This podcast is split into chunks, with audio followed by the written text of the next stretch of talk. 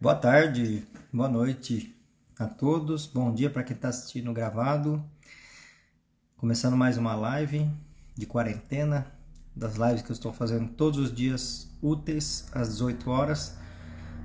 Toda segunda, quarta e sexta com algum convidado. Toda terça e quinta, os meus convidados são vocês mesmos para responder perguntas para vocês. E aí, tô gostando dessa live muito legal fazer essa live de perguntas e respostas. Tanto dá para a gente fazer as respostas por aqui, né? Vocês mandarem por escrito, assim como pedir para participar do vídeo comigo. Já tem uma pessoa que pediu e podem pedir para participar. para você participar comigo do vídeo, você pode clicar nesse botão suspenso que aparece quando você entra na live, ou então se você não estiver achando esse botão, você sai da live e volta para a live. Quando você voltar, aparece o botão suspenso e você manda um convite para vir falar comigo. Bom, hoje é dia 5 de maio, estou aqui na cidade de São Paulo. Estamos vivendo aí um momento difícil para todo mundo em relação à pandemia, em relação a tudo que está acontecendo no Brasil, isolamento social, quarentena e tudo mais. E espero que logo saiamos dessa, né?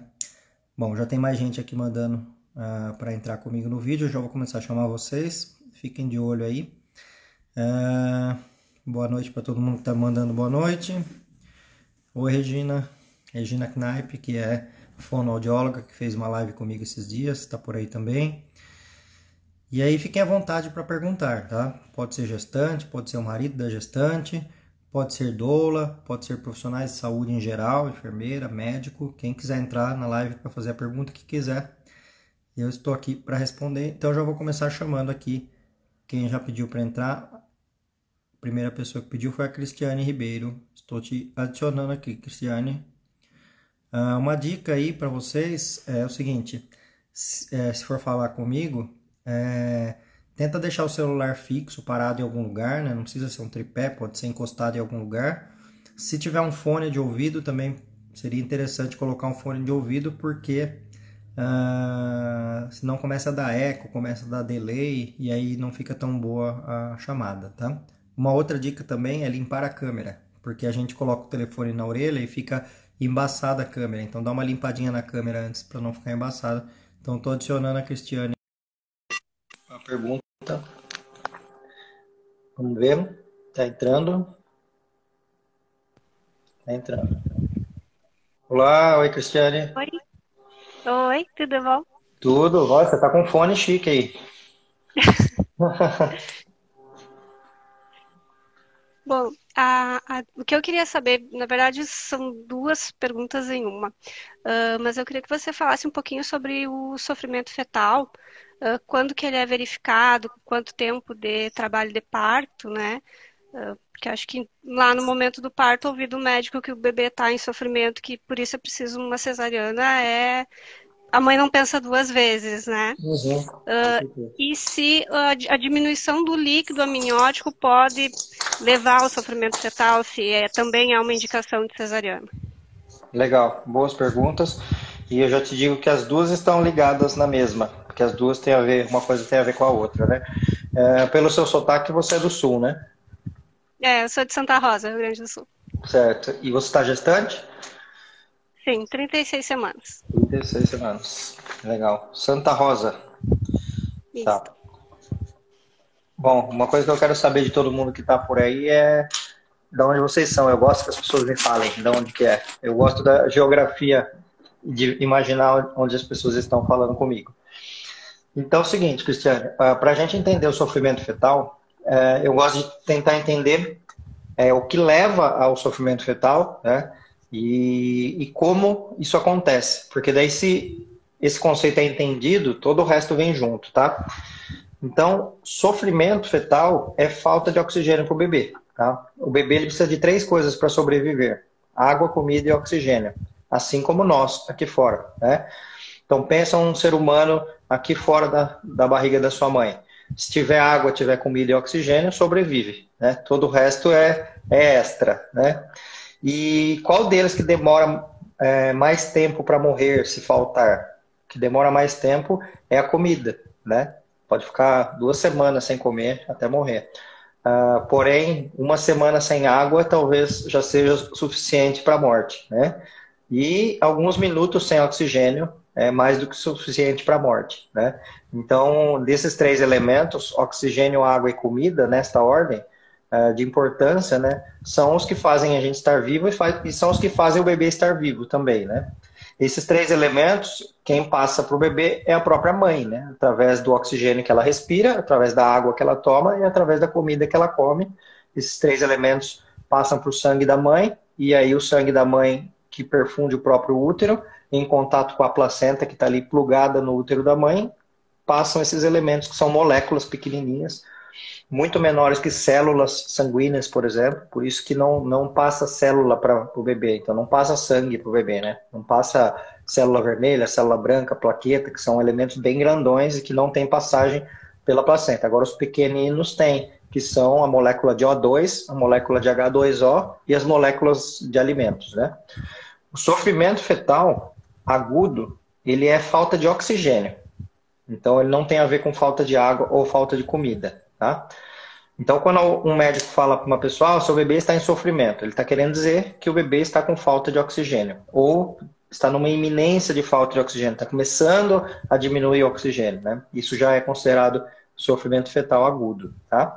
E aí, então, para a gente pensar é, o que leva a isso, eu gosto de pensar o seguinte: bom, se o oxigênio ele está aqui no ar, a mãe respira, passou para o pulmão da mãe, do pulmão da mãe passa para o sangue da mãe. O sangue está ali, vai para dentro do coração, o coração bombeia, empurra o sangue para o resto do corpo.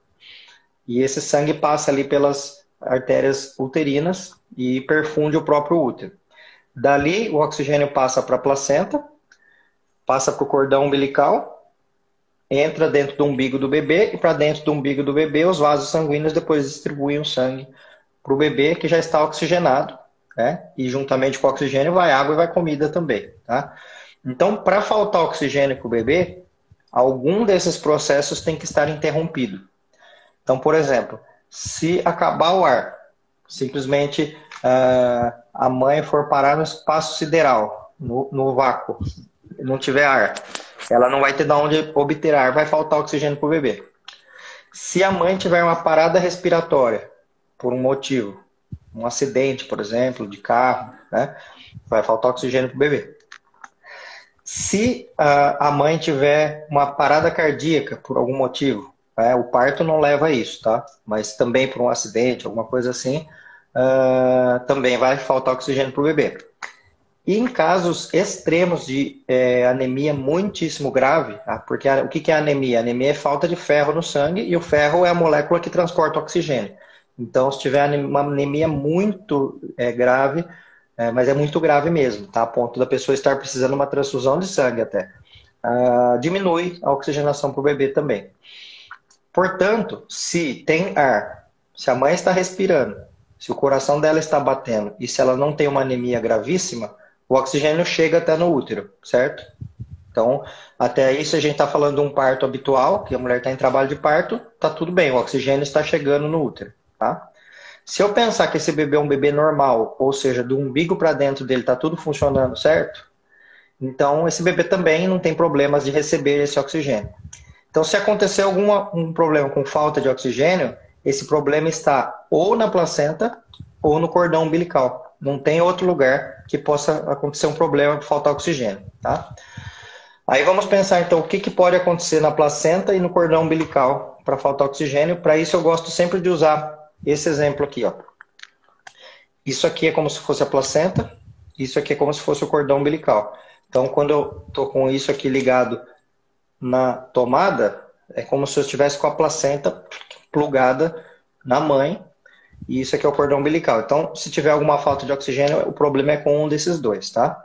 Primeiro falando deste aqui. Se a placenta ela estiver mal plugada, ou seja, ela não plugou adequadamente, isso, isso se chama uh, na obstetrícia de má adaptação placentária. Então, ela enraizou, mas ela não enraizou tão bem. Tá? Isso, com o passar da gestação, que vai havendo maior necessidade de oxigênio, água e comida, a placenta vai se tornando insuficiente para esse bebê, porque ela não tem a capacidade de passar tudo aquilo que o bebê é, precisa. Tá? E tem um outro mecanismo também, que é mesmo tendo plugado bem, plugou até o final, porém ocorreram microentupimentos em vários canalículos dessa placenta durante a gestação. Tá? Quem, quem tem isso são pessoas que têm trombofilia e, portanto, formam microtromboses entupindo a placenta. Né? Essa pessoa também pode ter uma insuficiência placentária. Tá? Então, a insuficiência placentária ela tem duas causas ou não plugou direito, ou seja, não, não adaptou muito bem, porque o útero não deixou isso acontecer por alguma reação imunológica de, de reação contra a placenta, ou plugou, porém entupiu. Então, são esses dois mecanismos que levam a uma insuficiência placentária. Tá?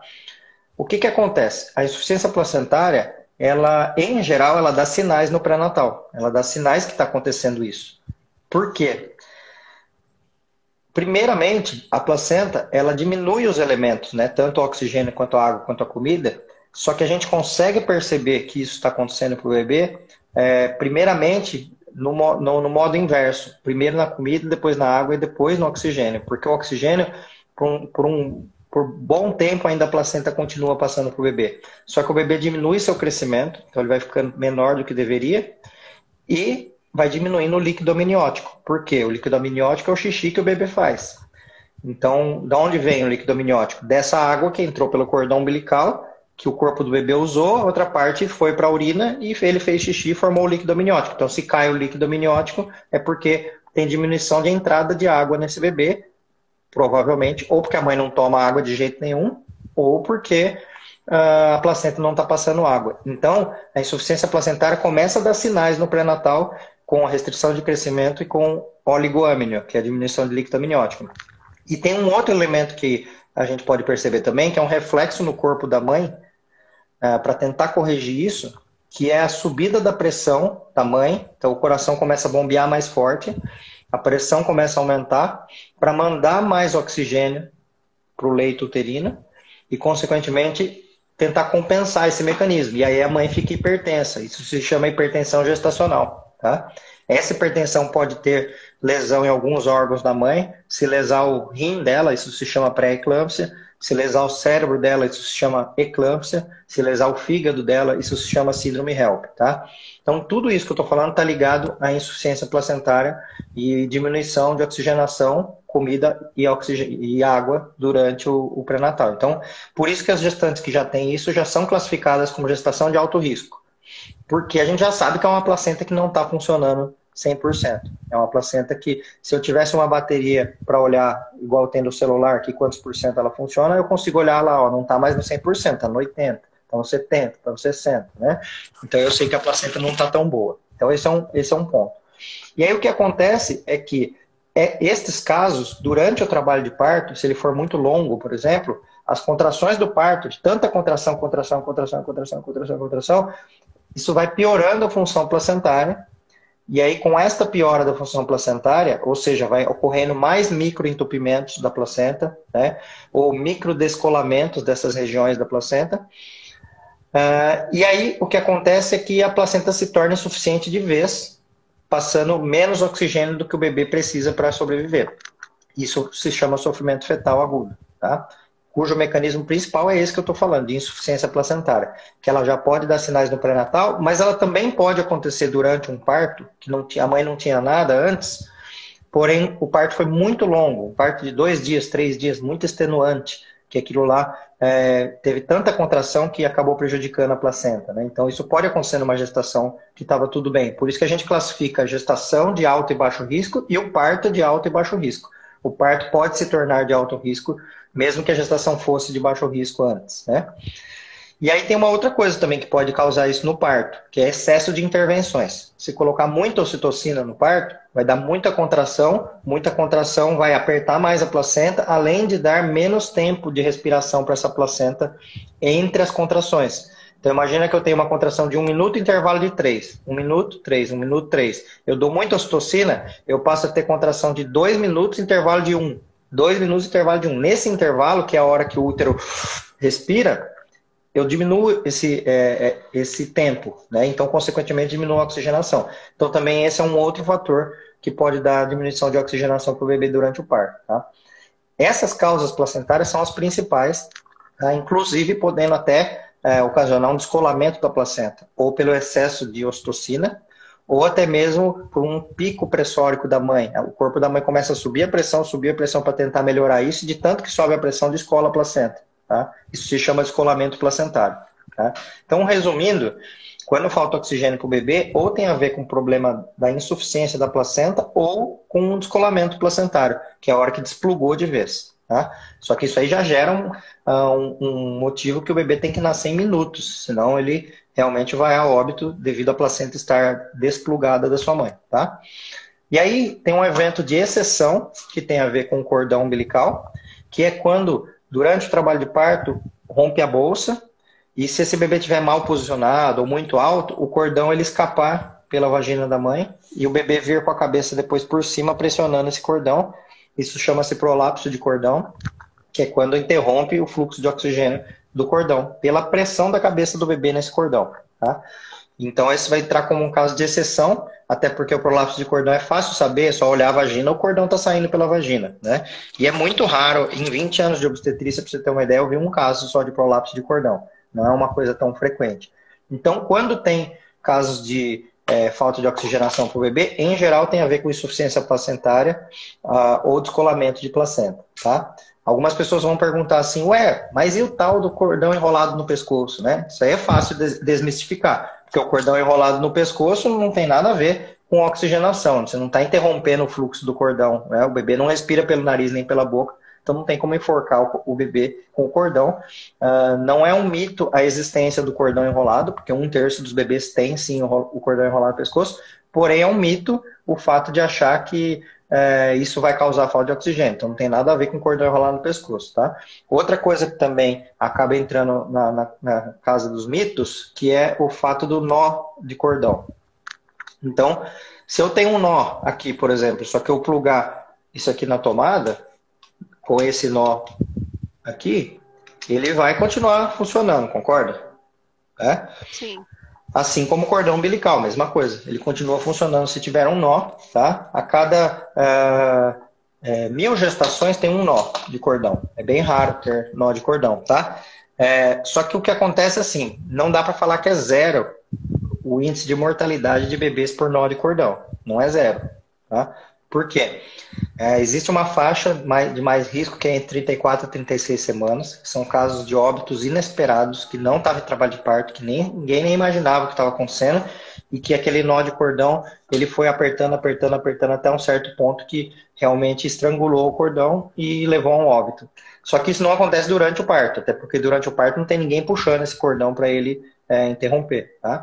E aí tem umas pessoas que perguntam: ah, mas então por que, que não fazem ultrassom para descobrir o nó de cordão? Não dá para ver no ultrassom? A resposta é: porque o que, que eu vou fazer com essa informação? Eu vou saber que tem um nó, e aí eu vou fazer uma cesárea com 34 semanas em todos os bebês que tiver nó para proteger esses bebês? Eu vou estar tá prejudicando a vida desses bebês.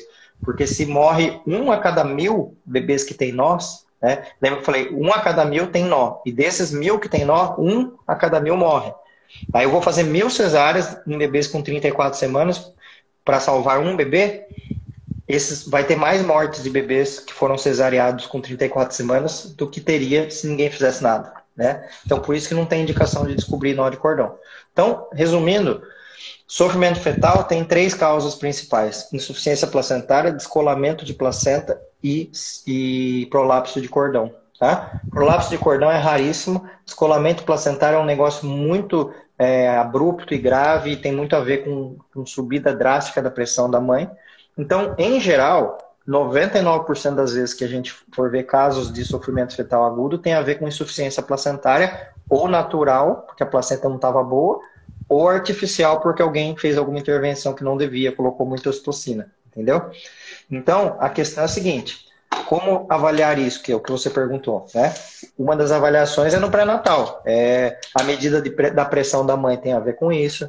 Os, ultra, a medida da altura uterina para saber se o bebê está crescendo tem a ver com isso. E para saber se tem líquido amniótico ali.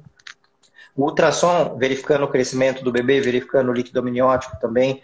É, muitas vezes nem precisa do ultrassom, porque a medida da fita métrica já basta. Mas o ultrassom ele pode complementar essa informação eu consigo saber. E aí, para refinar essa informação, quando são casos que estão limítrofes, dá para fazer um Doppler. Doppler é um exame que vai verificar a pressão do bebê. Ele vai verificar qual que é a pressão que o bebê está mandando para o cordão umbilical. Se está mandando uma pressão alta ali, é porque a placenta está ficando entupida. Então eu já sei que a, a placenta não está funcionando bem, entendeu? Então são todos métodos que a gente consegue avaliar antes que está tudo bem. Ou seja, se a mãe está com a pressão boa, o bebê crescendo adequadamente, o líquido normal e o Doppler, nos casos que, que precisa fazer Doppler, que não são todos os casos, está normal e chegou o dia do parto, a gente já sabe que essa placenta está funcionando 100%, a todo vapor. Né? Então, se vier acontecer alguma coisa, é durante o parto. E o que acontece é que do tudo bem para tudo mal não é de repente. Não é que uma placenta está 100% boa, daqui a pouco ela está mal. A não ser que coloque muita ocitocina. Aí sim pode ficar mal de repente. Tá?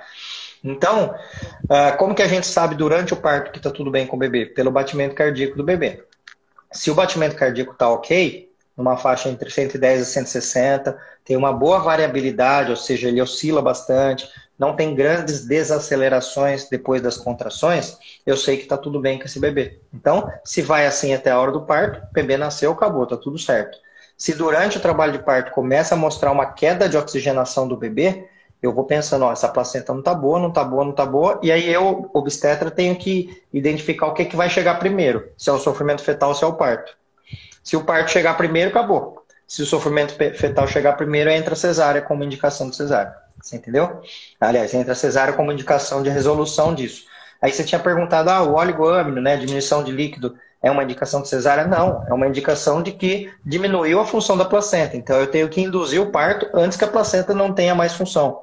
Eu tenho que prevenir essa, essa insuficiência placentária através da indução do parto e não fazer a cesárea. Né?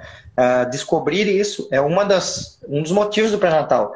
Porque imagina o seguinte, se a gente não soubesse isso sobre líquido amniótico e um bebê que está diminuindo o líquido amniótico, a placenta está diminuindo sua função. Aí chega no dia do parto e entra em trabalho de parto. Aí eu já começo com uma placenta que está no seu 50%.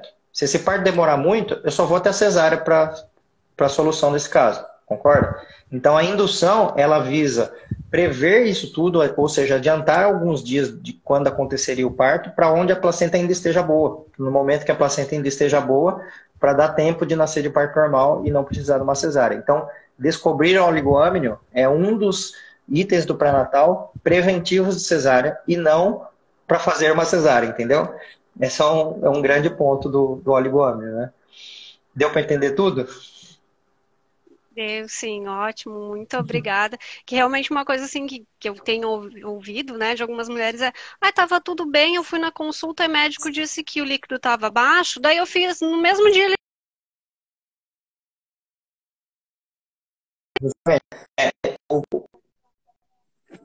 agindo assim como da maneira mais fácil que seria então induzir primeiro para depois é. ir para cesárea se necessário, né? Eu posso te dizer motivos que levam a isso, tá? Uh, por exemplo, da parte do médico obstetra, tem vários motivos que levam a ele fazer isso.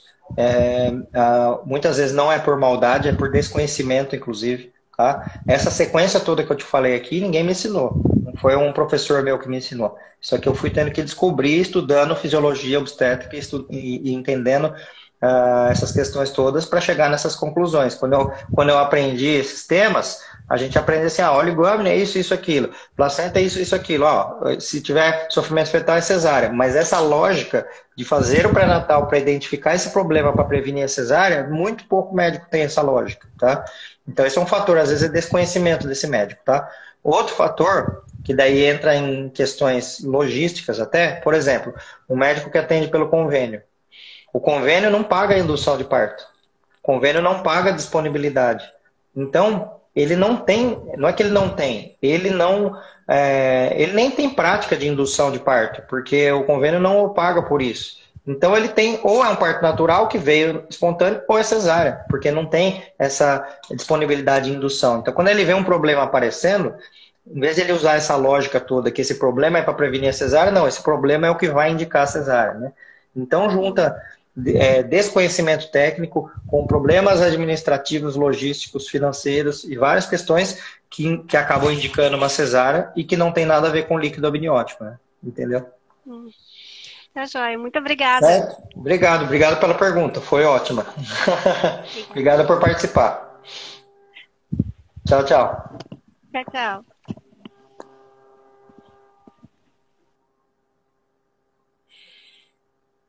Bom, continuando então, gente. Eu gosto bastante dessas perguntas que a gente tem que fazer uma lógica, né? E depois esse conceito ele fica, né? Espero que fique para vocês mesmo, em relação a, a, a, ser um conceito, porque depois todo o resto, você entendendo esse mecanismo, todo o resto vem junto de entendimento, né? Das intervenções, das decisões e tudo, e tudo mais, né? Uh, ó, aproveitando uma pergunta escrita aqui que tem a ver com o que eu falei agora, a Rosiane Anjos está perguntando: existe sofrimento fetal com Apgar do bebê 9 no nascimento? É? Essa pergunta é bem boa, Rosiane. Porque é o seguinte: quando há uma indicação de cesárea por sofrimento fetal, na verdade, essa indicação é por uma iminência de sofrimento fetal. A gente está vendo que o bebê está tendo sinais de que não está ficando bem, só que ele ainda está bem, tá? Porque não teria sentido a obstetrícia é, ter decidido que os bebês só vão para uma cesárea na hora que eles já estão morrendo. Né? Isso justificaria um bebê que nasce mal para caramba para depois recuperar. Né? Então a gente tem mecanismos de descobrir que o bebê está em iminência de sofrimento fetal para daí fazer uma cesárea. Aí o que acontece? Quando é feita essa cesárea na iminência de sofrimento fetal, o bebê nasce super bem, nasce com Apgar 9, 10 e está tudo certo e era o melhor para esse bebê. A questão é que se tivesse passado um pouco mais de tempo desse momento, talvez o Apgar dele ia ser bem mais baixo. Para quem não sabe o que é Apgar, é a nota que o pediatra dá para o bebê para os sinais do bebê quando o bebê, na, é, quando o bebê nasce, o ideal é que esteja acima de 7, sempre no primeiro minuto, ou seja, após passar 60 segundos do nascimento, tem que estar mais de 7.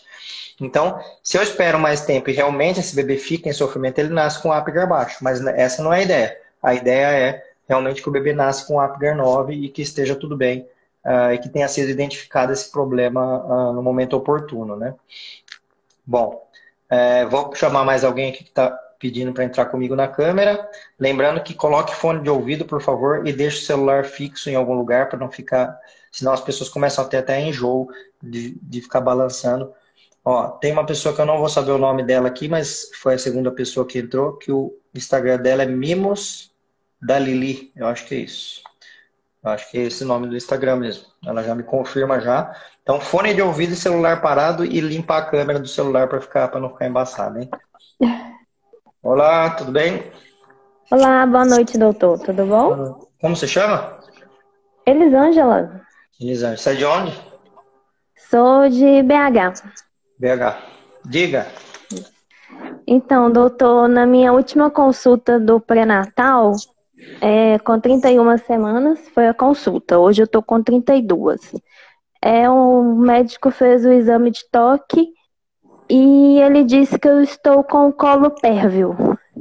Nesse caso, é risco de parto prematuro? Tá, entendi a pergunta. Uh, primeira pergunta minha para você é por que, que ele fez o toque? Qual era o motivo? Você estava sentindo alguma coisa? Não, não. Tá. Eu tive um pequeno apagão do colo devido a uma infecção de urina. Foi com 24 semanas, depois normalizou. Aí que nas seria... consultas ele não estava fazendo o toque mais, porque tá. a gente fez o endovaginal, deu é, 3,9. Uhum. Aí ele não estava fazendo toque mais. Aí nessa última consulta ele fez. Tá. O que, que é um apagão que você quis dizer? Explica para mim. Ah, diz o médico que ele estava lisinho, não estava com aquela pontinha que tem no útero, né? Que fala que é igual uma pera, ele já estava assim, mais tá, lisinho. Entendi. entendi. Ele quis dizer que estava encurtado. E nesse é. momento aí, com 24 semanas, ele verificou isso pelo toque ou foi pelo ultrassom que ele viu que estava apagado o colo do útero? O apagão foi pelo toque. Pelo toque, tá. Pelo Outra toque. pergunta para você. É a primeira gestação sua? É a primeira. Primeira, tá bom. Ó, então vamos por partes. É, toda vez que uma pessoa tem alguma infecção, existe sim a chance de um parto prematuro, porque a infecção libera a prostaglandina, que é um hormônio igual ao hormônio que, é desenca é, que desencadeia o trabalho de parto. Então, a pessoa tem infecção de urina, infecção vaginal, pneumonia, é, infecção no dente, qualquer infecção, essa infecção pode liberar prostaglandina e a pessoa pode entrar em trabalho de parto prematuro. Tá? O melhor exame para saber que o colo do útero está apagado ou curto é ultrassom transvaginal. No toque, a gente tem mais ou menos uma ideia, mas não é uma ideia tão precisa quanto o ultrassom transvaginal. Tá? Como você falou que mediu 3,9, né, e sendo que o ideal é acima de 2,5, eu já te digo que não estava apagado, então, lá atrás. Porque se você mediu 3,9 bem depois disso, né, o colo do útero ele não, ele não volta a ficar. É, ele, não, ele não ganha tamanho. Entendeu? Então, se estava com 3,9 bem depois desse dia, é porque no dia lá que teve a infecção não estava menos que isso. Tá? Então não estava apagado. Segunda questão, o toque para gente, ele serve para. Uh, antigamente existia, né? Se a gente pegar os livros da década de 70, 80, até 90 mesmo. Eu me formei em 2002, tá? Nessa época já não tinha mais essa indicação. Mas antes disso existia a, a indicação de fazer toque em todas as consultas, porque naquela época não tinha ultrassom. Uh, então a ideia era, vamos ver se o colo do útero está diminuindo para ver se a pessoa tem chance de parto prematuro. Né? Um outro motivo que eles faziam toque também era porque naquela época eles acreditavam que pelo toque dava para medir a bacia da pessoa e ver os diâmetros da bacia para prever se a pessoa ia ter parto normal ou não. Né? Só que o que acontece? Com o passar do tempo, surgimento do ultrassom, que daí a gente consegue saber pelo ultrassom realmente se o colo do útero está curto ou não, porque o toque a gente faz assim para saber se o colo está dilatado ou não. E o ultrassom ele vê o comprimento, ele vê isso aqui do, do, do colo hum. do útero. Então não tem como eu saber com o meu dedo, porque meu dedo não entra até lá em cima, entendeu? Então o ultrassom ele acaba vendo isso. E no caso da bacia, a gente já sabe hoje em dia que a, a parte óssea tem uma amplitude de até 30 graus no parto. Então não adianta nada eu ficar prevendo antes e fazendo toque antes para saber isso, tá? Por isso que hoje em dia não tem nenhuma recomendação de toque em nenhuma consulta de pré-natal, porque não tem benefício fazer esse toque. É, não vai descobrir nem parto prematuro e nem se a pessoa pode ter parto normal ou não, tá? O que vai é, mostrar que a pessoa tem chance de parto prematuro é um colo do útero com menor de 2,5 centímetros. Então, se você tem um colo acima de 2,5, você falou 3,9, né? Então você não está no grupo de risco para parto prematuro, tá? O fato de ter feito o exame agora estar pérvio, né? Ah, para quem não está vendo, a gente não sabe o que é pérvio. Pérvio é aberto, tá? A palavra quer dizer o colo do útero está aberto, está abrindo, né? Uh, o próprio peso do bebê, né? Porque imagina que a pera que você falou, o útero é uma pera, né? Então, o bebê está ali, né? Se a cabeça estiver para baixo, às vezes a bundinha, mas qualquer coisa que estiver ali para baixo forçando, imagina um saco que eu coloco um monte de coisa dentro do saco, eu amarro a boca aqui embaixo e deixo o saco de ponta cabeça. Aquela coisa fica forçando a entrada do saco, certo? Então, na gravidez acontece isso também. Então, pelo próprio peso do bebê e da bolsa, tem pessoas que ficam com o colo do útero assim, um pouquinho abertinho, tá? Um, dois centímetros. Isso faz parte da fisiologia normal da gravidez. Isso não quer dizer que a pessoa vai ter parto prematuro. O que quer dizer que a pessoa vai ter parto prematuro? Quer ver? Eu vou fazer uma outra coisa. Imagina esse, isso aqui, que isso aqui, esses meus dois, meus dois dedos sejam o colo do útero, tá? A pera está aqui em cima, assim, ó, o útero está aqui e isso aqui é o colo do útero. Dilatação é assim, tá?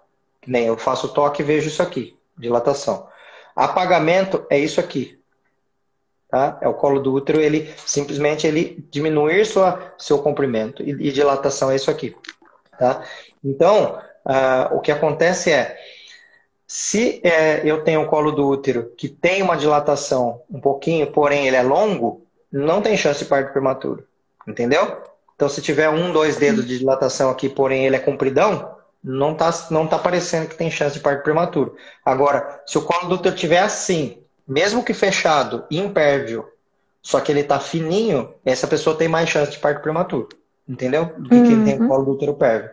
O que tem que ser feito, lógico, que é uh, avaliar os seus sintomas, então ele deve perguntar isso sempre: tem contração? Não tem? Dói a contração ou não? As contrações de treinamento são normais, as contrações que têm dor, essas não são normais. E aí essas sim podem ser indícios de parto prematuro, né? Existe uma medicação que pode ser usada para a prevenção de parto prematuro, que é a progesterona, né? Então, nos casos realmente onde a pessoa tem indícios de parto prematuro, a progesterona ajuda a tentar segurar esse parto. Agora, nos casos onde não tem nada disso, é, não tem indicação nem de fazer toque e nem de tomar medicação. Hum. Certo? Certíssimo, doutor. Muito obrigada. Obrigado a você pela pergunta e por ter participado. Depois você me conta Vem no, no, meu, no meu inbox aí e me conta. Fala, ó, não nasceu prematuro, ou então, caso tenha nascido prematuro, se vier a nascer prematuro, não são por esses indícios que você teve agora, tá? São, é alguma coisa nova que vem aparecer daqui para frente. Certo? Uhum. Você me, me, conta depois. Tá, então. joia. Eu então, te tá conto. Obrigado. tchau, tchau. Tchau. Bom, vamos lá. Continuando então, respondendo. A Nath Lima está perguntando: estou de 27 semanas, muitas contrações de treinamento, barriga endurece, pressão no baixo ventre e umas fisgadas dentro da vagina. Não tem secreção anormal nem sangue. É normal ter muitas contrações? Então, Nath, uh, até emendando no que eu acabei de explicar, é normal sim ter muitas contrações, tá? Uh, o útero é um órgão dinâmico que ele contrai a vida toda, ele contrai para você menstruar, então ele, ele contrai para empurrar o sangue para fora da menstruação, ele contrai quando você tem relação sexual, contrai no orgasmo, ele contrai desde que a mulher engravida, tá? É que ela passa a ser perceptível a partir de um certo momento. Tem pessoas que com 16 semanas já sentem, tem outras com 20, outras com 24, outras com 28 e tem algumas que não sentem até o dia do parto, tá? As contrações de treinamento. Só que sentir a existência da contração de treinamento não significa que ela esteja repercutindo no colo do útero. Que o que é sentir? Sentir é o que você está falando aqui, ó. É, barriga endurece, pressão no baixo ventre e fisgadas dentro da vagina. Fisgada dentro da vagina normalmente tem a ver quando o bebê está com a cabeça para baixo e as mexidinhas que a cabeça dá ali embaixo acabam refletindo na vagina ou na virilha e dão fisgadas, tá? Então, sentir as contrações é só uma diferença entre uma pessoa que tenha maior ou menor percepção entre elas, tá? Agora, ter dor na contração, que daí é outra questão, tá? Por quê? A dor na contração, lembrando do útero que eu estava falando agora há pouco, né? O colo do útero está aqui, o útero está aqui. A dor da contração, ela é aqui, ó. Ela é no colo do útero, tá? A pessoa não tem dor no útero, não tem dor na entrada, na saída do, do colo aqui dentro, e tem, aliás, na entrada, só tem dor na saída. É, tanto que é, algumas pessoas descrevem como cólica, né? Cólica, dor no colo. Assim como a cólica menstrual é dor nesse mesmo lugar aqui, é dor no colo do útero, né? Quando a pessoa vai menstruar e o coágulo do sangue vai passar aqui e ele passa espremido, o colo tem que abrir para sair o coágulo, por isso que dá cólica. Então, uh, cólicas fortes ali no, no baixo ventre, coliquinhas de leve não é nada, mas cólicas fortes ou dores fortes é que tem pessoa que não sente como cólica, tem pessoa que sente como uma dor irradiada, que vai para as costas, que vai para algum outro lugar. Aí sim pode ser uma chance de parto prematuro. Agora, as contrações de treinamento, é, tranquilo e não tem uma regra. Não tem assim, ah, eu posso ter uma por dia, ou cinco por dia, ou dez por dia. Desde que não tenha dor, pode ter quantas quiser, ou quantas puder. Ah, uma questão para prevenir contrações que estejam chatinhas, tá? É dar uma desacelerada, tá? Desacelerada tanto físico quanto emocional. Então, pessoa que tem algum estresse muito importante, emocional, isso pode ocasionar mais contrações. E pessoas também que estejam numa agitação muito grande de trabalho, de pegar peso ou de mudança, né? Tem muita gente que muda de casa na gravidez para aumentar o espaço da casa, né? E aí, invariavelmente, no dia da mudança, ah, ou no outro dia a queixa é tô com muita contração. É que tem a ver com pegar peso, pegar caixa, fazer esforço, né? Desse tipo. Que não é para todo mundo. Óbvio que todas as gestantes podem fazer atividade física e ficar livre para isso, mas é, quem está tendo problemas com isso tem que ficar em repouso. Vamos ver quem mais está aqui para falar comigo. Ah, agora eu já perdi a ordem das pessoas que bastante gente mandou aqui pergunta. Ó, a Dola Carol está aqui e está para nos fazer uma pergunta. Estou adicionando. Lembrando, gente, quem for falar comigo, coloca fone de ouvido e deixa o celular fixo em algum lugar e limpa a câmera. Oi, Carol. Olá, tudo bom, doutor? Tudo e você? Você é de onde? É, eu moro em Brasília. Brasília. Legal. Diga. É, a minha questão é a seguinte: é, acontece muito da gestante no meio do trabalho de parto por final, acabar causando aquele desistimento, né? Começa a desistir e implorar pela, pela cesariana. Né? Uma vez até vi um post do senhor sobre isso. E uhum. as, muitas das vezes está muito precoce para analgesia.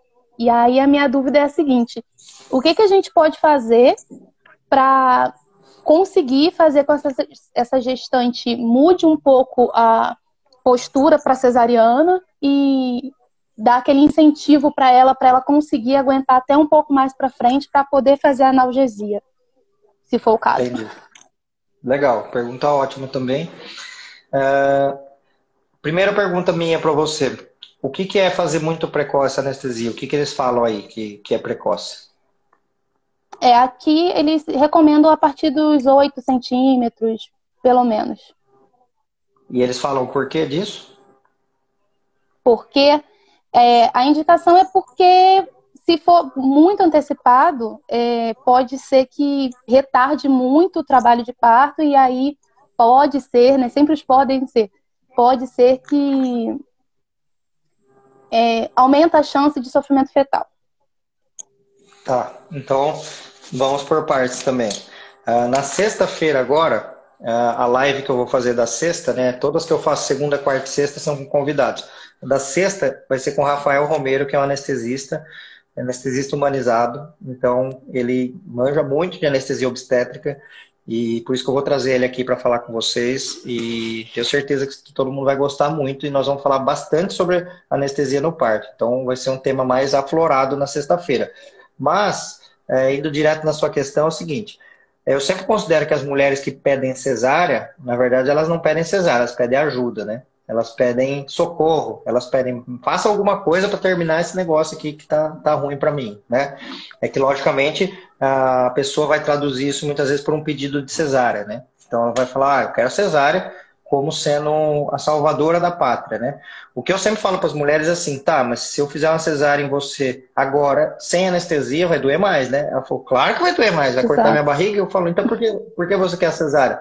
Falei, não, porque daí eu tomo anestesia. Eu falei, então. Então, quando tem muita dor, o caminho é tomar anestesia, não é fazer cesárea, né? São, a, a, a lógica é dor, anestesia. Sofrimento fetal, cesárea. Daí são caminhos diferentes, né? São motivos diferentes. Sim. Bom, uh, primeiro, a primeira questão da dor que eu penso é assim, existe uma prevenção, que inclusive vocês têm muito mais prática do que eu, médico, né? Vocês doulas têm mais prática do que eu para lidar com isso, que envolve no pré-natal, né? Eu sempre sugiro que aborde todos os medos possíveis e que fale com a mulher assim, olhando nos olhos. Me fala do que, que você tem medo. É da dor? Então vamos falar desse medo aí. Tá, mas e aí? Não, Exato. vamos falar. Medo por quê? Quem que te falou? Quem que te explicou? Quem que te deu exemplos, né? Para ir tentando é, tirar essa questão do medo, né? Isso é um preventivo de dor uh, já no pré-natal e que muitas vezes resolve, né? E que para muitas mulheres, uh, inclusive isso incentiva muito que a mulher tenha um parto natural e ela olhe para ela mesma por empoderamento, né? Eu vou correr minha maratona sozinha. Ninguém vai me dar vai me dar carona nessa maratona que eu vou é. sozinha, né? Então, a imensa maioria das mulheres que procuram é, parto normal, humanizado principalmente, já procuram o parto para ser natural primeiro e só se não tiver outro jeito que vai para anestesia, né? Tá. Mas aí então vamos pegar um caso que você falou, que é esgotaram todas as coisas. O pré-natal foi lindo e maravilhoso, fez todos os métodos uhum. possíveis de, de tirar o medo dessa mulher, tá? Conversamos. E chegou, é, conversou, tirou os medos, falou do parto da mãe dela, do parto da avó dela, do parto da amiga, do parto da vizinha que o bebê morreu. Ou seja, tirar medos de tudo, né? Aí chegou no dia do parto, tá lá, parto rolando e dor, e dor, e dor, e dor, e aí você tá lá, massagem, chuveiro, banheira, né? A banheira eu acho que é um... você tem acesso à banheira aí em alguns lugares? Tem acesso à banheira em alguns lugares? Alguns hospitais sim, alguns, alguns hospitais já tem sala é. De parto humanizado.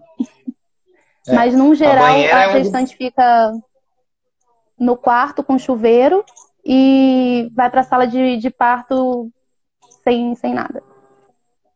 É, a banheira para mim é, é, o, é, o, principal, assim, dos apetrechos que existem, a banheira é o principal deles para evitar anestesia, né?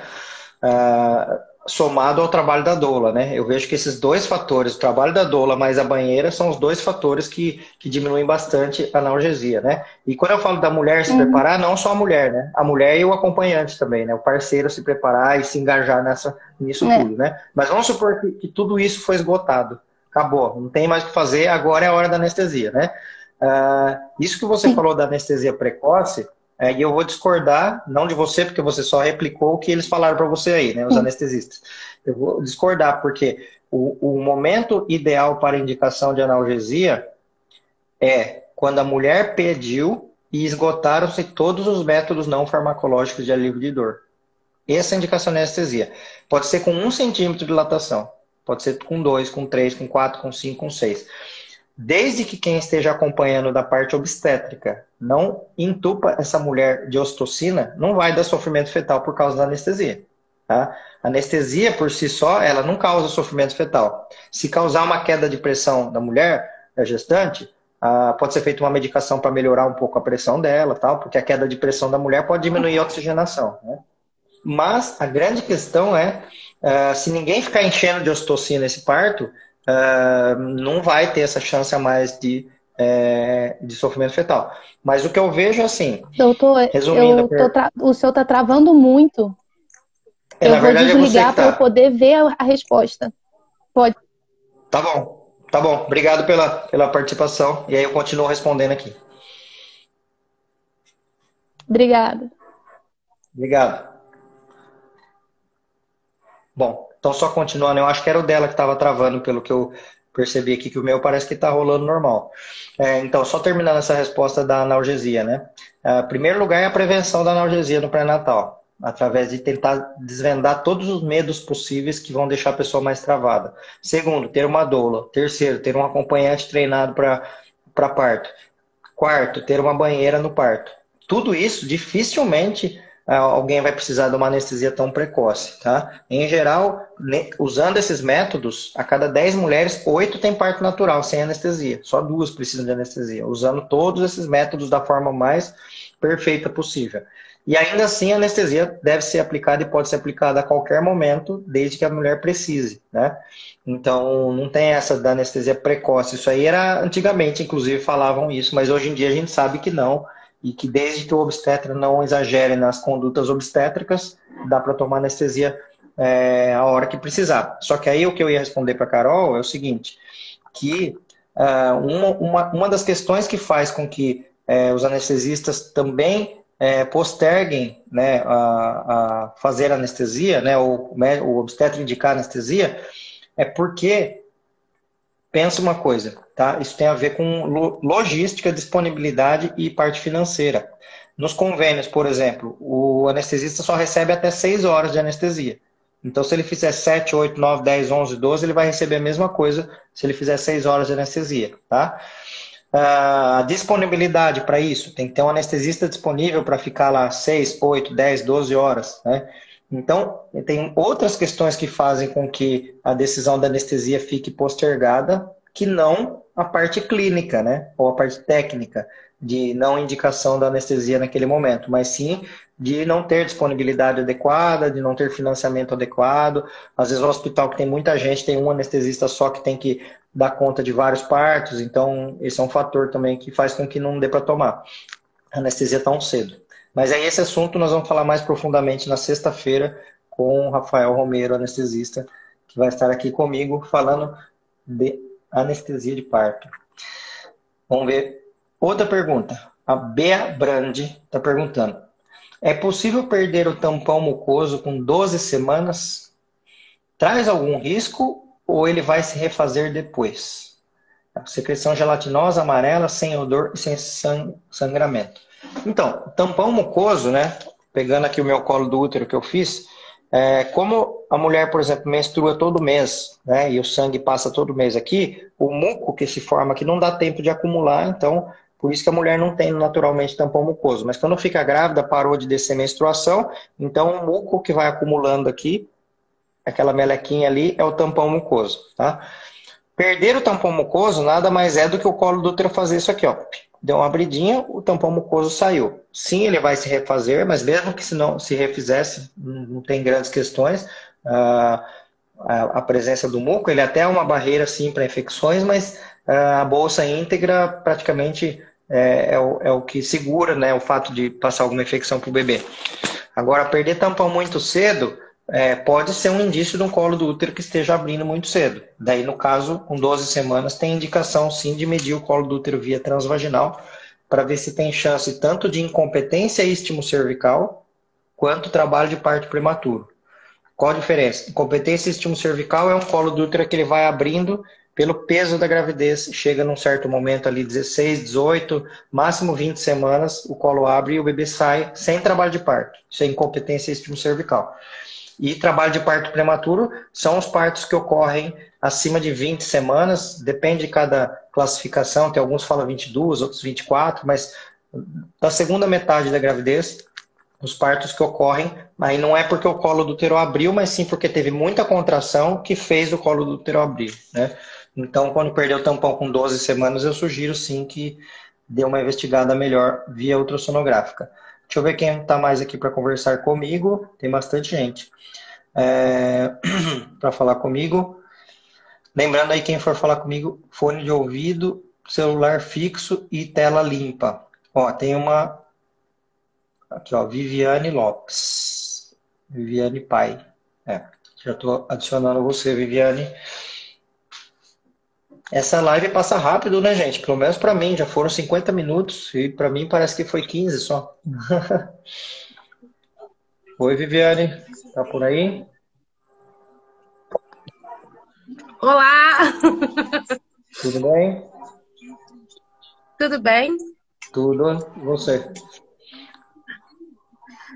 Então, posso fazer a pergunta? Diga, qual dúvida? Semana eu tô com 24 semanas e na semana passada, quinta-feira, eu fui na obstetra para consulta pré-natal e também para aproveitar para fazer a morfológica. E aí minha bebê tá pélvica. Uhum. Ela até me deixou tranquila, disse que tá cedo para eu começar a me preocupar só, nem me preocupar. Os exercícios começar a fazer a partir de 30 semanas. Uhum. E também conversei com ela sobre aquela manobra, né? Que faz um pouquinho mais lá na frente se a bebê não virar. Uhum. Só que eu tô com 24 semanas, já queria fazer alguma coisa, porque eu já tô em casa, aí eu não sei se, se é para fazer, se não é. Eu espero completar 30 semanas. Tem uma coisa excelente para você fazer, que ela é muito eficaz, muito mesmo. Tá? Se quiser pegar uma caneta para anotar aí, tô brincando, não precisa. Não, tô, não, tô brincando. é para é não esquecer. Eu já anoto tudo que você fala. É, ó, o, que, o que você tem para fazer nesse momento com 24 semanas para fazer o bebê virar é confiar na natureza. É só isso. E mais nada. Porque com 24 semanas, 15% dos bebês estão pélvicos ainda. E na hora do parto, apenas 4% estão pélvicos. Tá? Então vamos pegar, vamos arredondar para 16, vai 16 a 4. Então se eu tenho lá 4, 4, 4, 4, só vai sobrar 4% pélvico para a hora do parto, eu tenho, nesse momento que você está agora, a cada quatro bebês, três viram sozinhos, sem fazer nada. Então, a questão é confiar. Por quê? Os bebês, eles são 96% deles cefálicos, porque a cabeça é mais pesada do que o corpo. Por isso que o bebê fica com a cabeça para baixo, né? Aí sobram apenas 4% de bebês pélvicos, que daí a gente começa a olhar para esses bebês a partir de 34 semanas. Porque com 34 semanas, 34 semanas ainda tem 8% de bebês pélvicos. Entendeu? Então, de 34 até o final, de 4 ainda viram sozinhos até 37, 38 semanas e 4 não viram. Aí a versão cefálica externa ela vai ser útil para esses 4 que não viram, sendo que a eficácia da versão cefálica externa ela é de 75%, ou seja, viram 3 a cada 4. Tá? É... E assim, lógico, nessa fase de 34 e 37, tem alguns exercícios sim, tem algumas condutas que podem ser feitas, tá? Que pode ajudar, mas o que eu sugiro para você, e eu nem vou falar para você agora, que é porque você não, não precisa ficar pensando nisso agora, tá? É não ficar vendo esse assunto agora, porque o assunto bebê pélvico, nesse momento, é um assunto que, que não, não precisa ser um assunto para você, porque você tem três em quatro chances desse bebê virar é, é, naturalmente. Então, deixa para pensar isso se realmente. Não sofra por antecedência, entendeu? Se chegar a coisa lá na frente, aí daí pode ser que sim, né? Certo? Ah, tá. Eu já estava super preocupada, mas eu relaxei até que, eu, acho que foi mais importante que a minha a obstetra, ela me relaxou muito quando eu falei, mas o que, que eu tenho que fazer? O que, que eu já posso pensar? Já pensei com futura e como a, a está ficando restrita em casa, eu sou uma, eu já estou durante a pandemia toda dentro de casa, o que, que eu vou fazer sozinha em casa, né? Sozinha, porque a gente tem a, a, as consultas online, mas é complicado, eu estava muito preocupada com isso. Entendi. Não, fique tranquila e por enquanto, esse tema aí, eu sugiro que você deixe ele na gaveta, por enquanto, não, não fica pensando nele, não. Tá bom, pode deixar. Obrigada, tá hein? Tchau, tchau. Tchau, obrigado a você. Nada. Gente, eu tô com mais cinco minutos aqui de live, só como eu fiz outras vezes, eu gosto dessa live aqui, de, de, falar com as pessoas. Eu fico curioso, inclusive, eu quero saber o que, que as pessoas querem saber, né? Então, eu gosto bastante de, dessa conversa aqui. E eu, por mim, eu continuo mais um tempo aqui, se vocês toparem. É, a live ela encerra daqui a pouco, quando der 60 minutos, ela cai sozinha, daí eu abro uma nova live. Se vocês falarem que sim, que sim, que sim aqui, eu fico. E aí, uh, vamos aproveitar esses outros, últimos cinco minutos dessa live aqui para responder mais uma pergunta. Ah, teve uma pessoa que perguntou aqui, eu já passei lá, eu não vou lembrar quem foi, que perguntou assim, ah, cair a pressão no final da gravidez, tem algum problema? Não, cair é bom, tá? O ruim é subir a pressão. A Michelle está perguntando, estou com 36 e 3 dias. Como saber se o bebê encaixou? Uh, Michele, bom, primeiro que não precisa saber se o bebê encaixou, porque tem bebê que encaixa só no dia do parto, né? Segundo, eu não sei se você está perguntando saber se o bebê está cefálico, né? Porque encaixado não é cefálico, né? Imagina que esse aqui é um bebê. Aqui está a bundinha e aqui está a cabeça do bebê. Um bebê cefálico está com a cabeça para baixo. Ele pode estar alto ou encaixado. Assim como um bebê pélvico pode estar alto ou encaixado. Então, encaixado não tem a ver com que jeito que o bebê está, né? Ah, não precisa saber se o bebê está encaixado, porque não vejo vantagem nenhuma em saber isso. Tá? Agora, se está cefálico ou não, o médico do pré-natal ou a enfermeira do pré-natal consegue saber pela palpação. Se eles têm dúvida, eles pedem ultrassom para ter essa certeza. É... Ó, tem um monte de gente que me chama de senhor, não precisa me chamar de senhor, tá? Me chama de Braulio mesmo. Fala Braulio, pronto. E não precisa me chamar de doutor também. Uh, deixa eu ver se tem mais perguntas. Tem bastante gente falando bastante coisa aqui, mas não é pergunta.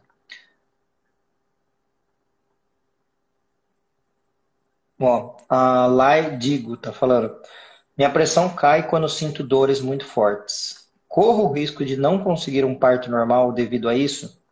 A resposta é não, porque o não ter parto normal tem a ver com o bebê, não com a mãe, né? Ele tem a ver com o bebê que não tiver passagem ou o bebê que não tiver oxigenação na hora do parto.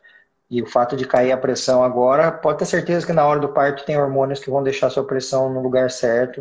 Uh, a própria prostaglandina, a ocitocina, a adrenalina, são uh, hormônios ali que participam do trabalho de parto e, e questões com queda de pressão não são relevantes para pensar no parto.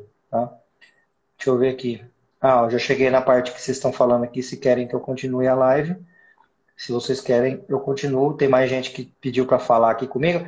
É, então, até só acabando essa live aqui, eu já vou abrir outra, só dando uns recados aqui. É, na hora que eu abrir a próxima live, quem quiser entrar, já vai aparecer um botão ali, manda para participar comigo. Vou responder mais algumas pessoas. É, quem tiver interessado em fazer uh, o programa de planejamento do parto, que é um curso online que a gente montou na nossa equipe, então você pode acessar o site www.planejandooparto.com.br. Tá? Ou se você quiser entrar na minha bio do Instagram, tem o linkzinho ali, Linktree, você clica ali, aparece vários botõezinhos, um dos botões dá acesso a esse curso, tá? É um curso para gestantes em geral, serve para qualquer pessoa se quiser fazer também para aprender obstetrícia, para aprender a parte mais leiga da obstetrícia, né? Mas o, o importante para fazer um plano de parto, né? Então é um curso para é, para ajudar a fazer o seu plano de parto. Escolha de local, escolha de equipe, escolha das intervenções na mãe, escolha das intervenções no bebê, uh, eventualidades, né? Por exemplo, parto após uma cesárea, parto gemelar, parto pélvico, ou outras eventualidades como se a bolsa rompeu fora do trabalho de parto, o que fazer, se tiver mecônio durante o trabalho de parto, como fazer. E aí é um, um curso online que ele tem um grupo dentro do Facebook, um grupo fechado e secreto, que eu monitoro esse grupo, dou uma mentoria lá dentro para responder dúvidas das gestantes.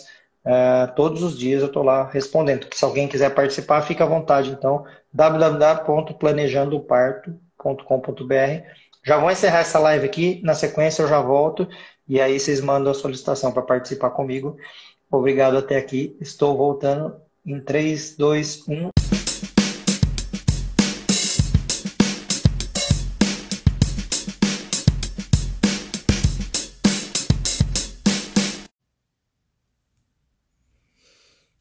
Voltando aqui para minha live de terça-feira, hoje de perguntas e respostas. Eu sou Braulio Zorzella, médico obstetra.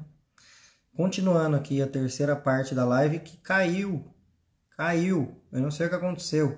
Na hora que a pessoa desconectou, caiu. Não é a primeira vez que acontece isso. Simplesmente a pessoa sai e, e, e cai a, a live. Bom, mas voltando então aqui, é, eu não vou me despedir ainda agora de vocês, vou ficar mais um pouquinho aqui ainda com vocês. Tinha dado certinho 30 minutos, então deu uma hora e meia até agora. Eu vou chamar mais alguém aqui para conversar comigo.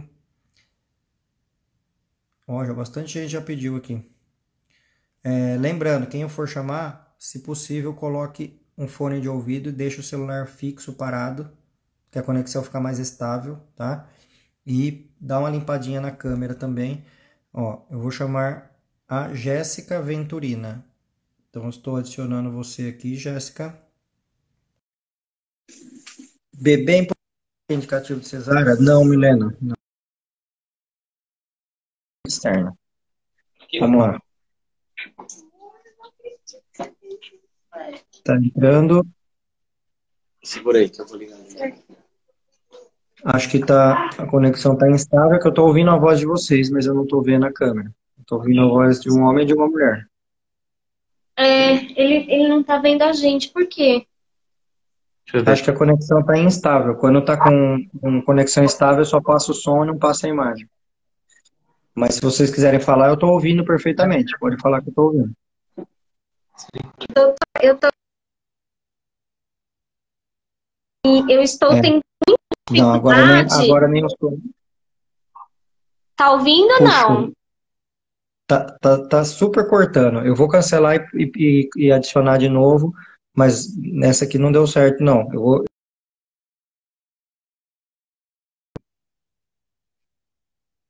Bom, enquanto isso, enquanto ela mandar de novo a solicitação, eu vou chamar aqui a, a Sheila Donion.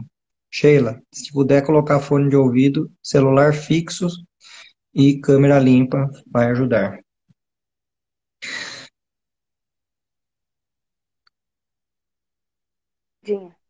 Ai, que bom, consegui. Tudo bom, Braulio? Obrigada. Obrigado você. Minha esposa está chegando aqui. É... Cabelados estamos todos, é cabelo de quarentena. Vocês são de onde?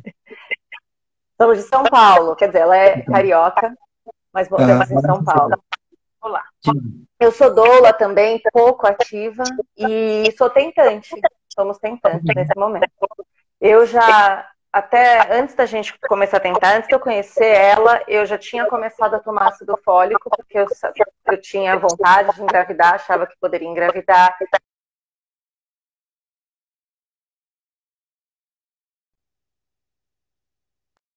Fólico. Travou bem no ácido fólico. Vamos ver. Tudo bem, a gente pausa. Voltou. ah, agora você ouve a gente? Sim. E aí, e aí, é, e aí eu, enfim, eu tô com ácido fólico, já estava com ácido fólico há bastante tempo, faz algumas semanas que eu me deparei com alguns médicos é, falando do perigo do ácido fólico, de estudos americanos ligando o ácido fólico a autismo, é, e, enfim, e da sugestão de que teria que ser tomado metilfolato, fazer suplemento de metilfolato mas que uhum. também o que você, recebe, você consegue em folhas não é o suficiente. Enfim, é, o tipo de informação que deixa a gente bastante preocupada e sem muita, muito, muito, muita coisa concreta para poder tomar uma decisão.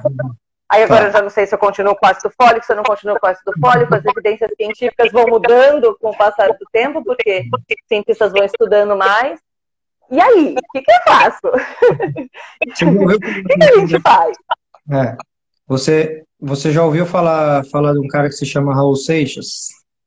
Ele falava, numa música dele, ele dizia: Agora eu vou lhes dizer o oposto do que. Como que é? Agora eu vou dizer o oposto do que eu disse antes, né?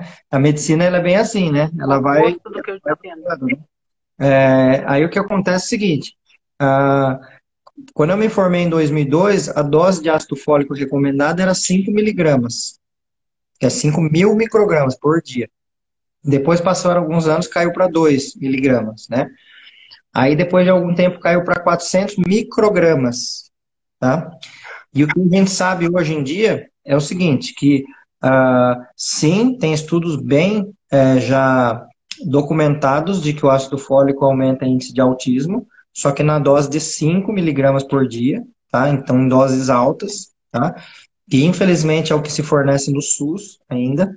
Então, quem, é, quem se atualizou e, e, e, trabalha no SUS, prescreve o ácido fólico um a cada 15 dias para a pessoa tomar, que é para dar a dose certa, né? Então, esse de 5 Assim como o de 2 miligramas, a pessoa tem que tomar um a cada 5 dias, por exemplo, né?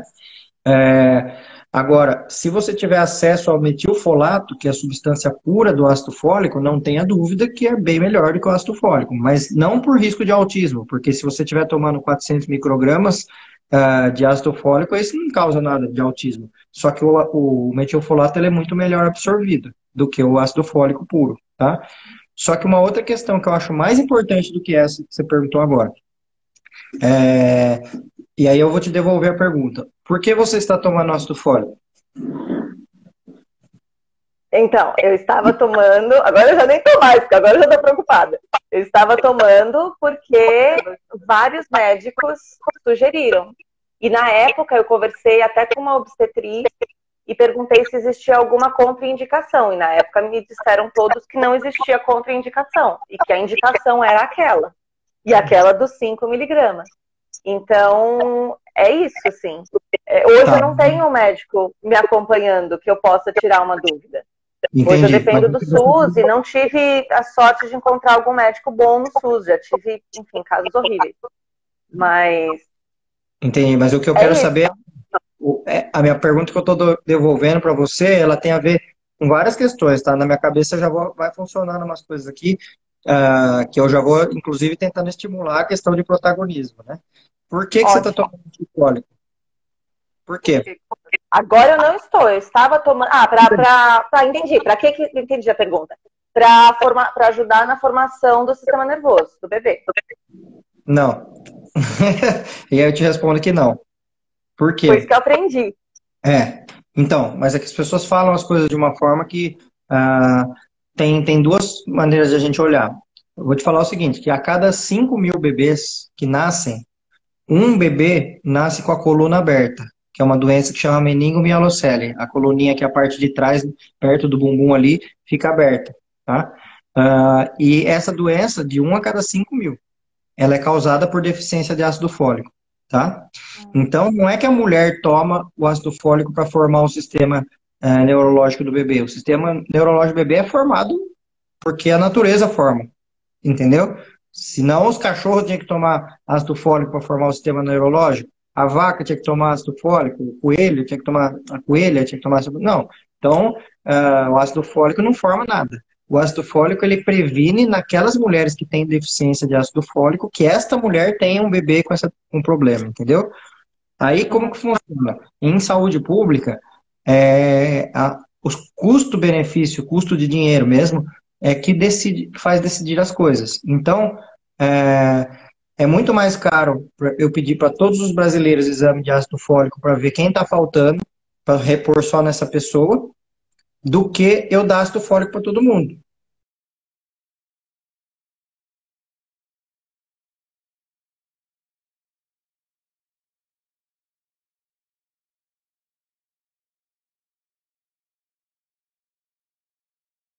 Saber que o ácido fólico é ótimo, essa pessoa não precisa de ácido fólico.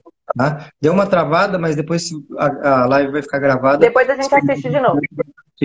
Então, a questão é que a gente dá ácido fólico para 5 mil mulheres para acertar uma. Esse que é importante saber. Ou seja, 4.999 tomam à toa. Só que a gente não sabe, tá? Agora, quem tem acesso a fazer o exame de ácido fólico e ver lá que está normal, essa pessoa não precisa tomar ácido fólico, nem metilfolato, nem nada disso, tá? Lembrando também que vários alimentos que têm ácido fólico, né? As verduras verdes escuras têm ácido fólico, cebola tem ácido fólico, uh, brócolis tem ácido fólico. Então, tem ácido fólico em alimentos também, que não necessariamente só precisa de um suplemento vitamínico. Então, assim, as mulheres que não tomam, por exemplo, ácido fólico, se ela, é, só se ela for muito azarada de ser aquela uma entre 5 mil que vai ter o, o problema, entendeu? Ou seja, a maioria não vai ter um problema. Certo? Entendi. E aí só com o exame que a gente saberia o quanto que precisaria suplementar se precisasse eu falar. Não, não é quanto, porque se tiver deficiente, normalmente a gente passa uma dose igual para todo mundo, a não ser que esteja faltando muito, sim, que dê, dá doses mais altas. Mas em geral é ou tá ou não tá, entendeu? Tá faltando ou não tá. E em geral, tá. é, para você ter uma ideia, na minha vida inteira de consultório, porque no consultório, ah, como eu tenho acesso a pedir o exame, eu peço sempre, né? Eu nunca vi, nunca vi alguma mulher que tivesse deficiência que precisasse realmente uma reposição mais alta e tudo mais, entendeu? Então é raro, né? Uh, é muito mais comum. E olha só, se a gente for fazer essa triagem desse um caso que acontece, de, de, problema de fechamento do tubo neural, em geral são pessoas bem pobres que têm até inclusive histórico de passar fome. Entendeu? Eu imaginei, então, entendi. Entendeu? Então, ah, vai, tá bom. Vai tranquilo. Bo e boa sorte. Obrigada. Né? Eu cozinho bastante brócolis em casa. Obrigada. Parte é. da cozinha é minha, então eu vou fazer os suplementos alimentares. É, legal. Caso vocês tenham curiosidade, tem dois casais de mulheres que eu já atendi, que tiveram o pré-natal e tiveram um bebê, e para passar o contato assim para vocês conversarem, né, em relação a, a, claro. a particularidades. E um desses, desses casais, elas é, resolveram amamentar as duas. E as duas amamentavam. A gente, acompanha, a gente, tá... a gente acompanha algumas, algumas mulheres, alguns casais onde as duas estão amamentando. É o projeto. É o projeto. A gente está na fase tentante ainda. A gente a gente está do grupo que pausou as tentativas por conta da quarentena. Então a gente está esperando. Mas mas, enfim, é, é, isso. E a gente está em busca de uma equipe, né? A nossa, a nossa intenção é fazer o parto domiciliar planejado, então a gente está nesse processo de conhecer pessoas, de conhecer profissionais, enfim. Aqui em São Paulo, né? Estamos em São Paulo. Pós-quarentena, então, continuaremos as tentativas. Seguimos a jornada. Muito obrigada, Braulio. Obrigada mesmo. Obrigada pelo seu trabalho. Boa sorte para vocês. Obrigada. Tchau. Tchau, tchau.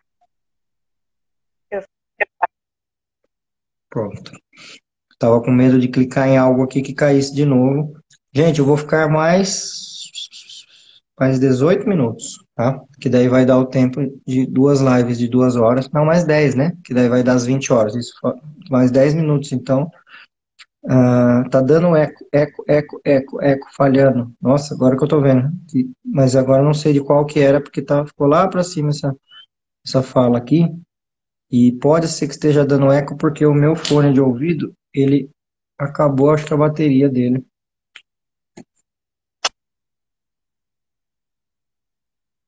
Que barulhão.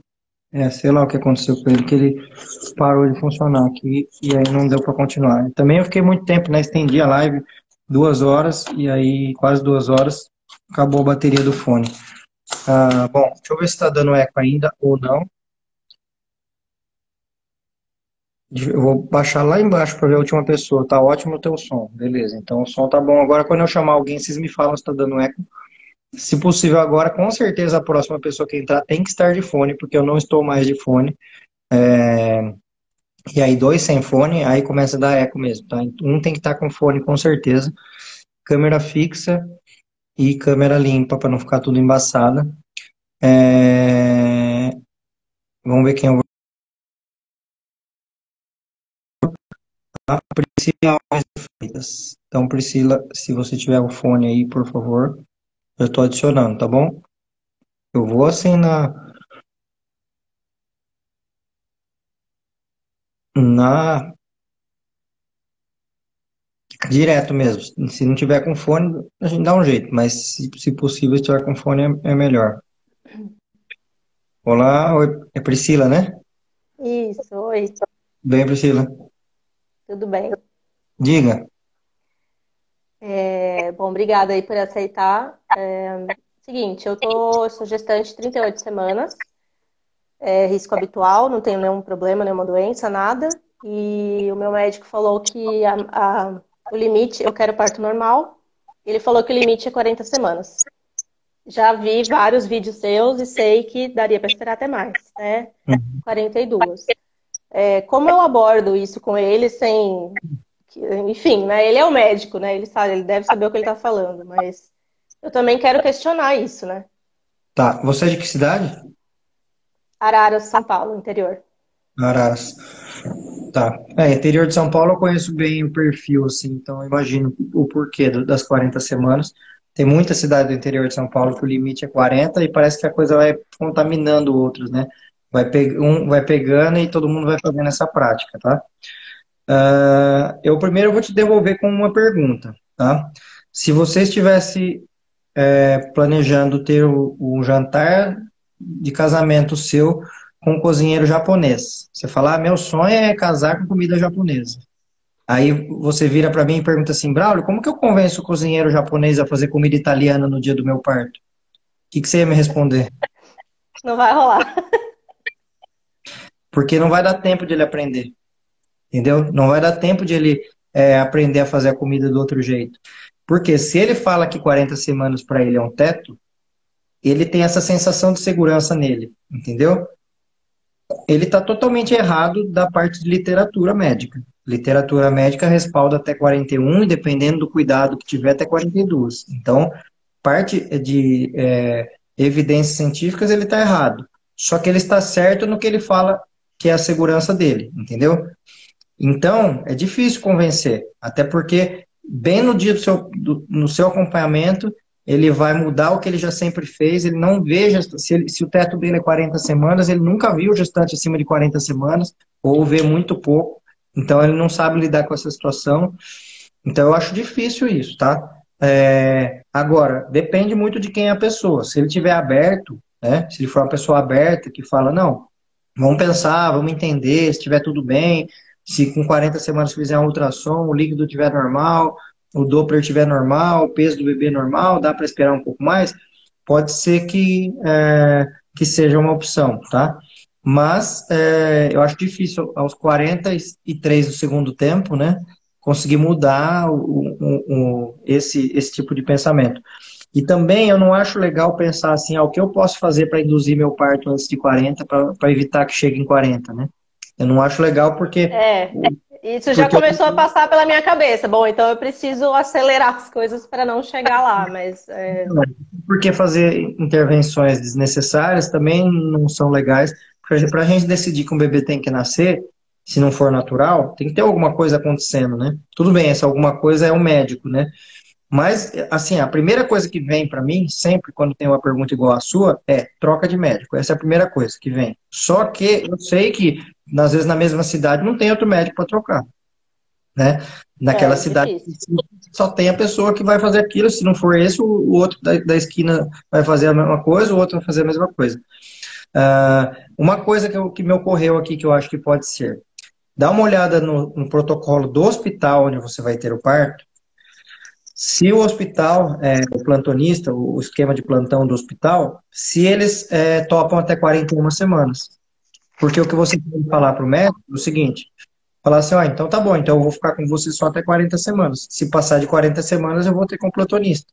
Entendeu? E aí você tem um, um plano ali para ter o médico, para ter o parto, se o protocolo do hospital é, abranger até 41 semanas, entendeu? Pelo menos. Até 41 já é um, um belo de, um, de uma espera, né? De 41 para 42 precisa de um acompanhamento bem de perto mesmo, assim. Uh, eu só costumo recomendar mesmo quando tem uma equipe humanizada trabalhando com o parto, tá? Quando não tem ah, equipe tá, humanizada, tá. o teto que eu acho interessante, 41 tá tudo bem para esse teto, né? Então eu acho que eu penso, pode ser que nessa fala sua você vai gerar um empodera uma sensação de empoderamento sua em relação a ele, que ele vai falar, ah, tá bom, então eu fico com você até 41 semanas para você não ter que ter o parto no plantão, entendeu? Porque tá. tem muito a ver com, com, com protagonismo essa história também, né? Se você se mostra, não, mas eu quero isso, se não for com você, vai ser com outro. Entendeu? Então, uhum. vai ser um jeito de, de tentar convencê-lo, né? Em termos de, de segurança. Caso ele tiver alguma abertura e quiser tirar dúvidas comigo, fica à vontade para passar meu contato, para falar comigo em termos de a, as práticas que a gente tem né, com as nossas equipes são de até 42 semanas. Então a gente tem super prática para essa espera, né? Mas uma coisa que eu acho importante também saber é assim, é, dependendo de como você está fazendo, não precisa me falar, tá? O, o, o, pagamento disso, se é convênio, se é particular, tudo mais, é, tem convênios que eles não cobrem mais consultas, então ele para de cobrir. Por isso que o médico não vai à, à frente, entendeu? É, pode ser, é convênio, é convênio. Convênio? É. É, então tem que ver como, tá, como que é a cobertura do convênio, entendeu? Se o convênio Entendi. não cobre, porque assim, e ele mesmo, ele é médico do convênio e vai atender pelo convênio você no parto? Isso. E você quer parto normal? Quero. Tá. O, o, o, que eu sugiro, tá? Porque eu posso ser, eu posso generalizar e falar uma coisa que, que não, não, não cabe ao médico que você está indo. Uh, tem um site da, uh, da ANS, ou até mesmo você pode falar direto com o um convênio seu e pedir os índices de parto normal do médico, tá? Eles tá. são obrigados a fornecer pela ANS. E aí tentar ver. Se você olhar lá e ver que ele faz 100% de cesárea, você vai falar, ué, então não tem como, não vai ser parto normal com ele. Agora, se ele tiver uhum. lá, sei lá, 30% cesárea, 70% parto normal, aí legal. E isso não adianta perguntar para o médico, porque o médico vai falar o que vier na cabeça dele. Se ele falar 50-50, 70-30, ele pode falar o que ele quiser. Né? Uhum. É interessante checar mesmo, porque senão não adianta nada você é, querer parto normal, mas você ter com um médico que não faz parto normal. Entendeu? Que só faz cesárea. Então, eu acho que um ponto aí a ser conversado é, é isso faz parte do plano de parto, né? É, é, é muito mais. É muito mais é, você vai ter muito mais chance de ter o parto normal com o plantonista do que com o médico do convênio, porque uma coisa é importante você saber: ele não vai ser pago pelo convênio pelo parto normal, tá? É importante você saber que ele vai fazer de graça, se ele fizer. Então é, ah, é? é, então é importante você saber isso. Não que ele não vai, não é que é de graça, é que assim, ó, o, o convênio ele paga a, a saída do bebê, seja pela vagina ou pela barriga, no português claro, tá? E é o mesmo valor. Tá? Ele, ele não paga antes disso. Então, se essa saída do bebê for marcada, ele ganhou o 100% que ele merece ganhar. Se essa saída for esperada, ou seja, sei lá quantos dias esperou, quantas horas esperou, ele não recebe por isso. Entendeu? Então, a parte do trabalho de parto da disponibilidade ao parto, ele faz gratuitamente. Então tem que ver se ele é muito bonzinho mesmo de estar fazendo gratuitamente ou se ele não vai fazer, entendeu? Entendi. Para isso, eu acho que vale a pena checar os índices de, é, de cesárea dele mesmo, para você saber qual é a sua chance. Se você olhar lá que ele tem 95% de cesárea, a sua chance é 95% de cesárea, entendeu?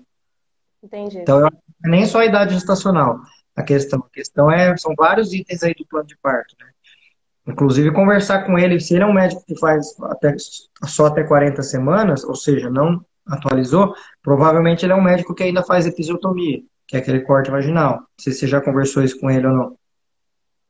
Não, não, não, conversei, mas no plano de parto, existe um plano de parto padrão do hospital onde eu vou ganhar. Eu uhum. levei um plano de parto meu é, e ele falou que não poderia assinar, que ele só poderia assinar o plano de parto padrão do hospital. E lá fala que não, não será feita episiotomia de rotina, a menos que seja necessário, e caso necessário, seria comunicado antes. Então é dessa é. forma que está colocado lá. Esse ponto é um ponto ruim, porque hoje, hoje é recomendado que não se faça episiotomia em nenhum caso. Né? Nenhum caso, é. Essa é uma das coisas que eu alterei do plano de parto do hospital para o meu. Eu coloquei que eu não aceitaria, mas ele falou que ele não poderia assinar. É. É, mas para você ver que curioso, né? Esses dias teve uma postagem de uma médica lá do Rio Grande do Sul falando da não episiotomia, né?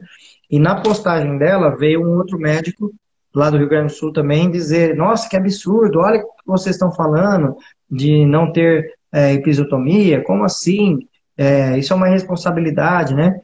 E aí foi legal porque entraram vários outros médicos que já estão atualizados lá, falando para ele, falando assim, viu, calma aí, você não está entendendo. Tem milhares de médicos no Brasil não fazendo mais episiotomia, é, em nenhum caso. A episiotomia está sendo abolida da obstetrícia, né?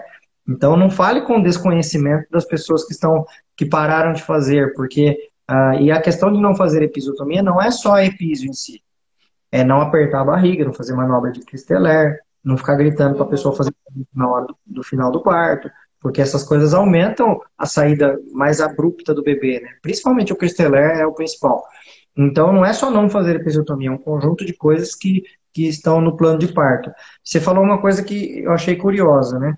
Uh, o, o, plano de parto, ele é da mulher, né? Ele não é do hospital. E aí o hospital é. faz um plano para você ir lá assinar. Aí não é plano de parto, é plano do hospital, né?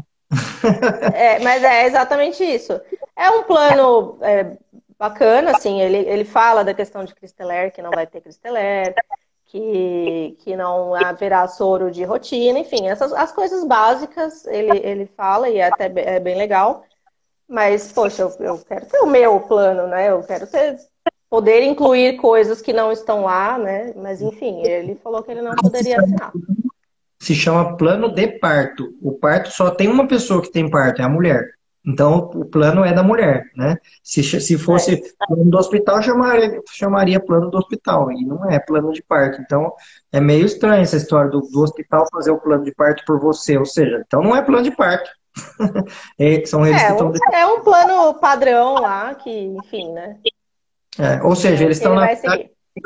Qual é o protocolo deles para você assinar para dizer que você concorda com o protocolo deles, né? Basicamente, é. né? Bom, você tem dor para te acompanhar ou não? Então, eu até estava procurando para me ajudar, mas nessa essa questão da pandemia, o hospital não está permitindo a entrada. Tá, mas online também tem então... soluções para te ajudar. Essa conversa que a gente está tendo aqui de cinco minutos, com certeza vai ter alguma doula. Se você chamar, vai conseguir conversar horas com você e, e tentar te ajudar a alinhar tudo isso, tá? Acho que é bem interessante procurar doula, ainda mais que nesse momento a maioria delas está fazendo trabalho online também, né? Eu vi até aqui no feed várias pessoas falando que é, que estão aí fazendo coisas online, então acho que é bem, bem legal para ajudar nessa hora. Certo? Ó, é. desejo a você muito boa sorte aí. Espero que o cozinheiro esteja num bom dia e que ele é, que tenha bene... e principalmente que você entre trabalho de parto espontâneo, fique em casa o máximo possível, chegar no hospital quase que com o bebê já nascendo, também evita de ter é, muita intervenção nesse sentido, né? Não zera, não zera as intervenções, mas evita, né? Tá bom. Tá Obrigada, bom? viu? Obrigado a você. Tchau, tchau. Até mais. Tchau, tchau. Depois me conta que eu vou querer saber. Tá bom.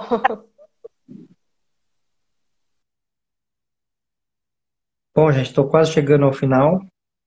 Aliás, já passei, né? É que aqui eu estou vendo o cronometrinho, vai dar 30 minutos. Ele ficou desenquadrado com, com a hora. Gente, agradeço muito a vocês. Quem quiser fazer o programa é, de planejamento do parto comigo, o site é planejandooparto.com.br. Planejando. Vou até escrever aqui no. Deixa eu ver se dá certo o link. Planejando o parto ponto com ponto br. Deixa eu ver se isso vira um link. Acho que não virou link, né? Não. Se clicar aí, acho que não vai direto para o site, mas tudo bem. Se quem quiser é só copiar, é só escrever lá, planejandoparto.com.br. Lá, vocês vão ver que tem, uh, tem 10 horas de vídeos gravados, todos organizadinhos, bonitinho, tintim por tintim, meio que passo a passo mesmo, assim, desde a história do parto até a fisiologia da gestação, que pode dar errado com a mãe, que pode dar errado com o bebê, segurança no parto, intervenções maternas, intervenções com o bebê, dor de parto, métodos de analgesia, uh, e depois a formulação do plano de parto no final, tá? Então isso é vídeo. E tem o grupo que eu tiro dúvidas diárias lá, especificamente de cada caso das pessoas que querem é, que eu tire essa dúvida. É, é só entrar nesse, no site aí, vocês conseguem ver a programação, ver tudo como funciona, tá tudo lá. Muito obrigado para vocês, é, por vocês estarem aqui. É, é, eu acho que não vai mesmo, né? Se eu colocar aqui. Deixa eu só fazer um teste enquanto vocês não vão embora. Se eu colocar o www.planejando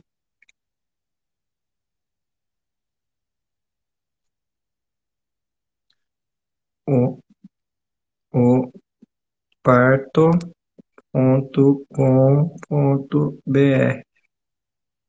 Deixa eu ver uma coisa aqui. Agora ficou com www. Será que o www ele vai?